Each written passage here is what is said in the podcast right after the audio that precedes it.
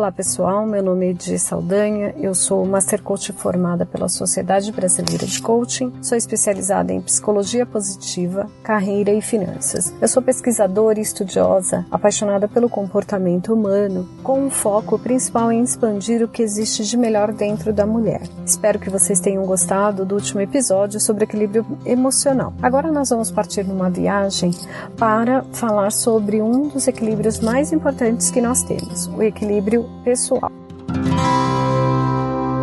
Você está ouvindo o Coachcast Brasil. A sua dose diária de motivação.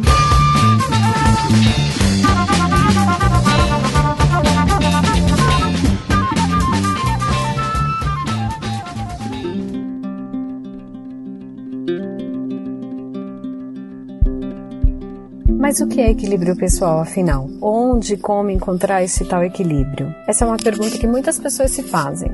Mas acalme-se. Não adianta se apressar para atingir o equilíbrio pessoal. É necessário tempo. Ele vem com a maturidade, com as vivências positivas e negativas que nós temos na vida, com as decepções e frustrações que todos nós devemos ter. Ele está diretamente relacionado com os fracassos e sucessos na vida profissional, na vida financeira, na vida amorosa e principalmente nas nossas relações pessoais. Os sucessos são fundamentais para nos sentirmos bem, nos sentirmos reconhecidos, em paz e de bem com a vida. Porém, os fracassos são importantes para que possamos analisar onde devemos nos desenvolver. Eles fazem querermos ser melhor a cada dia, eles nos deixam lições importantes para o amadurecimento e a conquista do equilíbrio pessoal. Um dos fatores que acredito que seja mais importante para o desenvolvimento do equilíbrio pessoal é a habilidade de se colocar no lugar do outro. A famosa empatia. Quando você se coloca no lugar de alguém,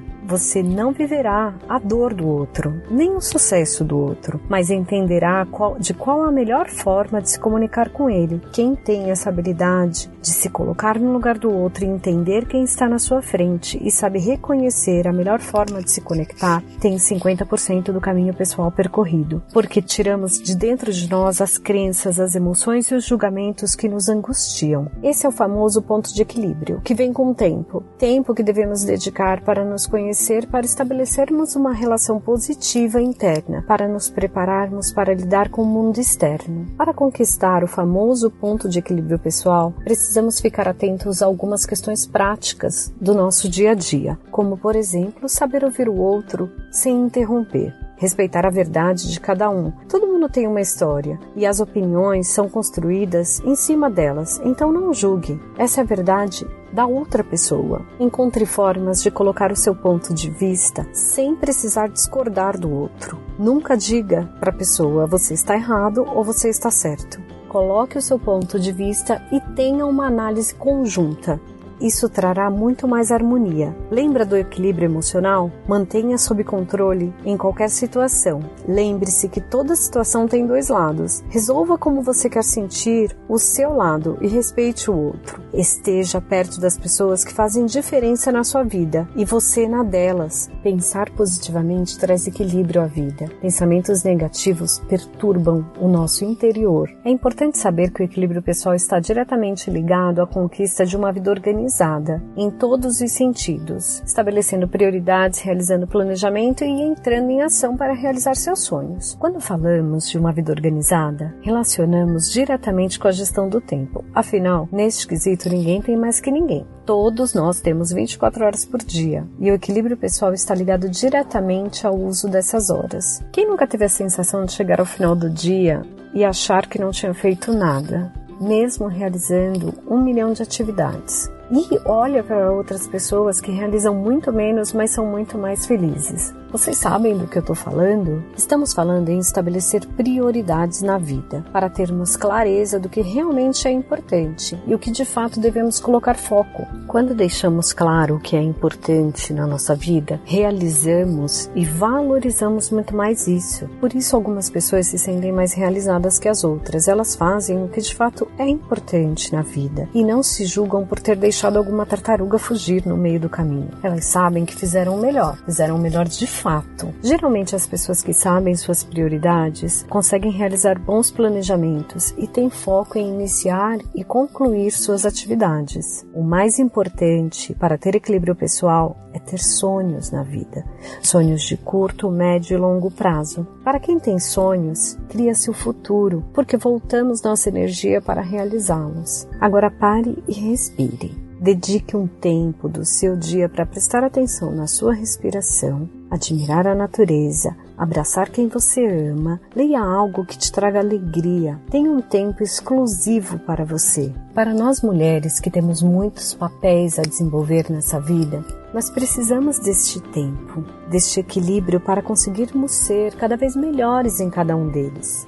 Então, para relembrarmos um pouco do nosso conteúdo, vamos lá. Primeiro, a nossa palavra de ordem do dia é respeito por si e pelo outro. Segundo, tenha sonhos. Eles são os combustíveis da nossa vida. 3. Estabeleça prioridades olhando sempre para quem você ama. A primeira pessoa que você deve amar na vida é você. Planeje suas ações. Um sonho sem caminho a ser percorrido é somente um sonho. Quando estabelecemos os passos, nos comprometemos a dar um passo de cada vez. E por fim, entre em ação. Faça, nada cairá do céu. Precisamos fazer se quisermos nos realizar. O equilíbrio pessoal é uma conquista individual que cada um tem que lutar para alcançar, visando sempre conseguir ter a paz interior tão desejada e uma vida de plenitude. Chegamos ao final de mais um episódio. Em breve, o terceiro episódio falando de equilíbrio profissional estará disponível, não percam!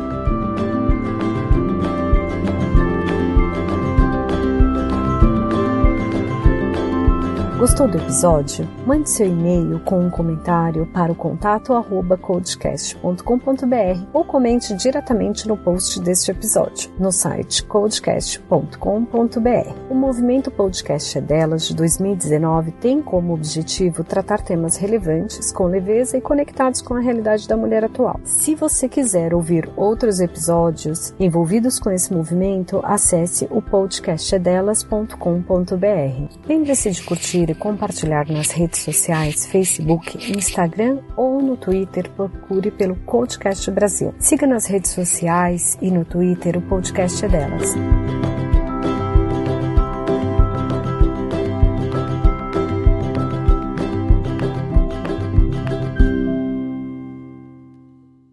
Esse podcast foi editado por Nativa Multimídia, dando alma ao seu podcast.